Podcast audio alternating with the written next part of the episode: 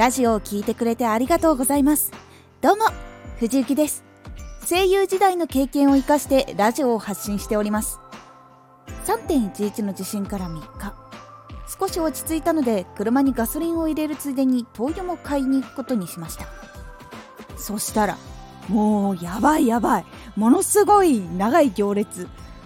地元にいた時見たことないレベルの行列。もうなんだ？あの帰省ラッシュの時の高速道路なんじゃないのみたいなくらいの行列がスタンドの前からずらーっと続いておりました。多分100台くらいはいたんじゃないかなと思います。青森ではバス電車っていうのがですねあんまり頻繁に関東とか関西とかのあの電車でもほとんど移動できちゃうよみたいなところよりはもう全然なくて特に場所によってはもうバス1時間に1本どころじゃないくらいないところもあったりするので正直言っても車で移動しちゃった方が早いっていうのがあるので車移動をするのが当たり前です。なので大体高校卒業の年にはほとんどの人が免許を取ります。運転してもしなくても絶対免許取るかな。まあたまに取らない人ももちろんいます。そしてね仕事買い物とかも本当に日常的にはなくてはならない車。そして寒い時には絶対的に必需品な燃料っていうものが必要で冬場の地震はかなりこの時打撃を与えておりました。いろんなところのガソリンスタンドのガソリンがなくなったのもあって残っているガソリンスタンドのところに人が集中しているところもありました。長い行列だからガソリンの節約のためにエンジン切ったりつけたりっていう人も多くいました。本当ねストーブと車がどうしても必要な時期に起こっちゃったのもあって。でその時に限って空港そして新幹線。で高速道路。で高速道路はあの時片道の1車線外側の方が崩れた場所があってそれが復旧しないことには陸路での物資が運べないっていうことになったので一時的にガソリンとかのあれが止まったんですよ。もう方法は北海道から海を経由して持ってくるしかないっていうところまで行っておりました。なので一時的にガソリンスタンドの中で空になったところはあったっていう話は本当にありました。そしてね本当にかなり厳しい状況になっていたんですけどエアコンとか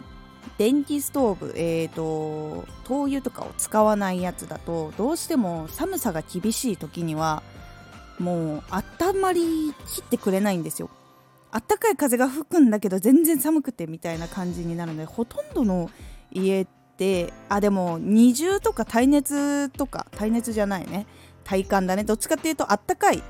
家にできるようになってるところはついてるんだけど結構立て直しをしていない家っていうのは多くって実は私の実家もそうだったりします。なのでエアコン系は全然効果をなしてくれないくらい寒いので本当にガソリンとストーブはかなり重要なものになっておりました。なのでね今後はきちんと備えておくべきだなと思いました。備えておくとね安心感があるので数日間は持つとかいつものようにバリバリ使わなければ何日くらいは持つみたいな計算ができると思うのでいつもの使ってる人たちだったら。なのでできるだけ備えておくのをおすすめします。この時ほとんどがガソリン車だったこともあって廃屋車が実は結構ガソリンが持ったガソリンじゃないか廃屋だ。だから廃屋が持ったっていうことがありました実は。そう。その話があって一回車買う時に廃屋の方がいいのかなとか思ったんだけど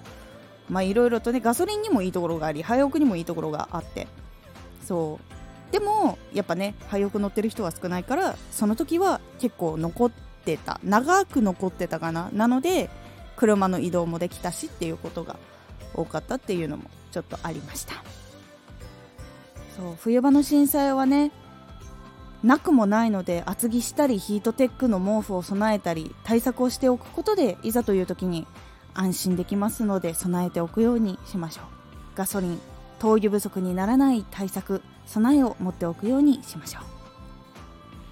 今回のおすすめラジオは震災に備えてあった方がいいグッズあとはね水で食べれる食品などを紹介しているラジオがありますのでそちらをおすすめします。気になった方は URL からラジオ飛んでみてください。夜は声優時代の経験を生かして初心者でも発信者になれるラジオを放送中。最新情報を逃さず受け取りたい方はフォローがおすすめです。アーティスト YouTuber 配信活動などで感じたことも発信していきますのでぜひ活動の参考にしてみてください。ではまた。